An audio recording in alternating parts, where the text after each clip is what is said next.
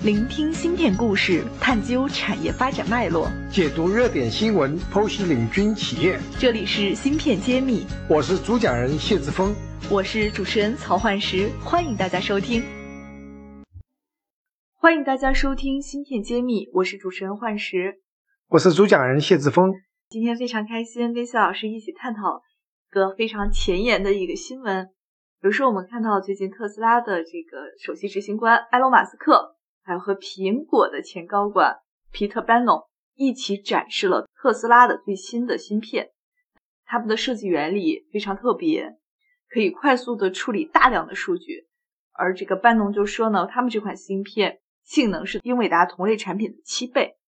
作为一个行业内新兴做芯片的公司，哈，我这里把特斯拉呃跨上一个行业做芯片的新兴公司。您觉得他第一次发生就直接向行业大佬比肩？呃，谢老师您怎么看这个事儿？这个还是蛮震撼的。那同时也说明了一个趋势，就是说系统厂商都开始做自己的芯片了。其实这个报道是有渊源的。你看中国的华为都自己做芯片做了很久了，海思是中国第一号世界知名的芯片设计公司了。那我们阿里巴巴也出了平头哥。嗯，这个趋势，那么国外也是一样。最早是苹果，原来是做电脑用别人芯片的，用了 Intel 的，最早是用摩托罗拉的，后来用 PowerPC 回到 Intel，后来都自己做芯片了。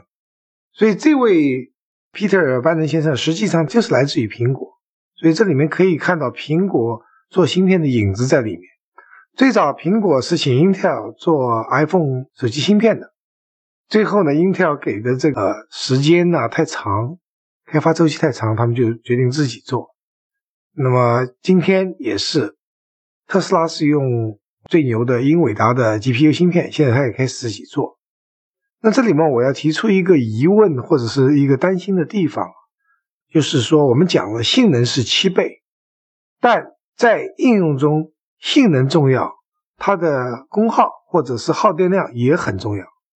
那么一般是会提出一个功功耗呃性能之间的比率，就是单位功耗的性能，这个指标是大家都认为专业的人认为很重要的。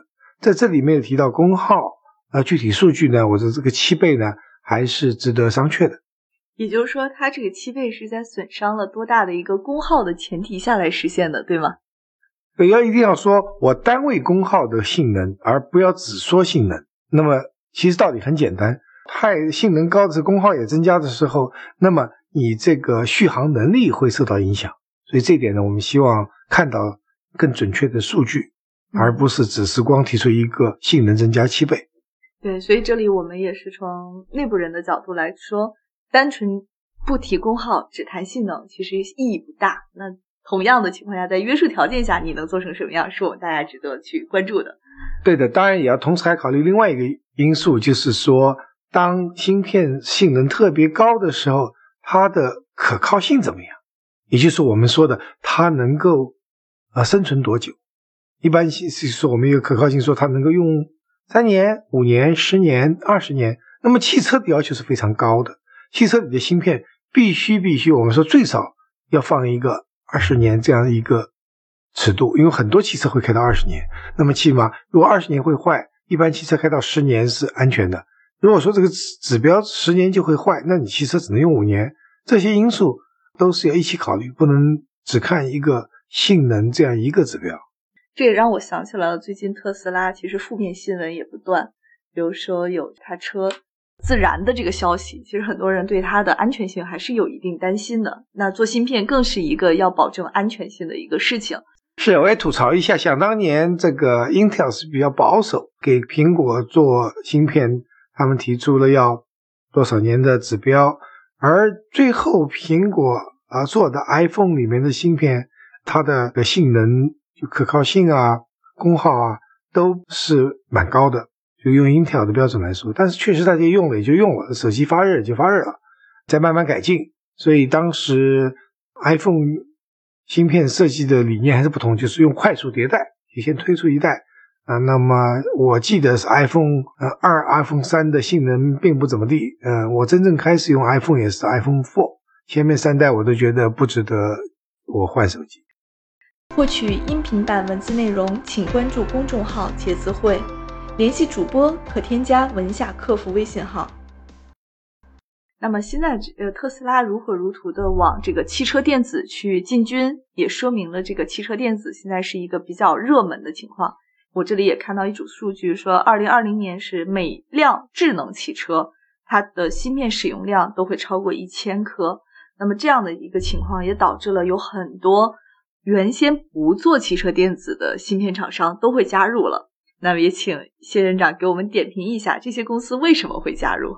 其实大家都看到，未来的汽车会成为啊电动汽车，而不是传统的汽油汽车。那么这个市场是巨大的，因为人用的除了手机以外，最大的一个环境就是汽车里面。那这里面如果大量的汽车都被电动汽车所取代，那这里面的商机是呃无穷的。另外一方面呢，就是汽车它实际上未来这个电动汽车就是个大手机一样。它和手机有非常类似的地方，除了轮子和其他的外硬壳以外，里面的话很多和手机类似的。那么传统的汽车电子的芯片公司就受到了外来者的这种呃威胁，就新来的做手机的、做其他的类的都要挤入这个新的汽电动汽车的芯片供应商的行列。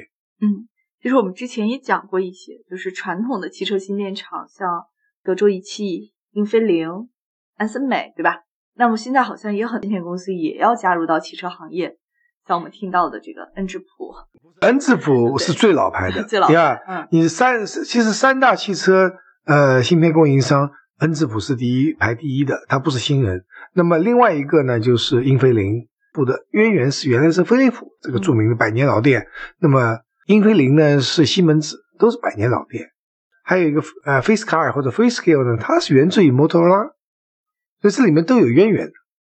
对，其实我刚刚想说的是，像英伟达、美光这些其实是非传统汽车主业的公司，但今年报道出来的消息，他们也都进军汽车领域了。因为是电动汽车，传统汽车就汽油驱动汽车，他们机会很小。因为到了汽车电子、电动汽车电子，大家机会是均等。嗯。那么我们从很多财报上都会觉得，因为它是一个财务表现特别优秀的一个公司哈。您这方面怎么看呢？啊，是英伟达，它真是二十年磨一剑吧？就是它在过去只是做呃游戏机里面的这个图形卡 GPU 芯片，做的非常艰苦，而且做图形卡 GPU 芯片一代一代啊，都是一代拳王，不断有新公司涌现，老的公司消失，它是硕果仅存的。那突然，那个人工智能就是图像识别应用起来以后的话，它就发展的非常快，在几乎占了百分之九十的市场。所以说，无论是在汽车、特斯拉汽车、电动汽车里面，还是在云端，还是在个人电脑方面，英伟达的 GPU 都是占了很多的先机。这个公司的地位呢，很难撼动，所以大家都出来都是以英伟达 GPU。来对标我比他牛多少？那么实际上，真正有大批量销售额的、大量销售额的还是英伟达。嗯，那像英伟达，还有像这刚刚提到的恩智浦这种在消费领域做很多芯片的厂商，如果他们进军传统的汽车芯片市场的话，他们有什么样的优势和劣势吗？呃，就是说我前面说的汽汽车传统的汽车电子。都老牌的占领了，新的很难进入。那么电动汽车大家都一样都有机会，但规模很重要。小的公司是很难进入汽车行业，因为汽车的安全性不像手机，手机坏了换一个。汽车里面有人命关天的事情，所以任何芯片进入汽车，它都有可能，嗯，要有一个巨大的一个赔偿。你呃公司它不敢用小公司的芯片。对，没有足够的规模，机会还是很小。你看，进入这个电动汽车领域的汽车芯片公司都是大公司，包括我们说美光、三星、海力士，从存储器的角度啊来看，还是其他的像这个英伟达、Intel 都是大公司。我们也非常期待中国有更多的这个芯片设计公司能进入现在如火如荼的这个智能汽车的市场。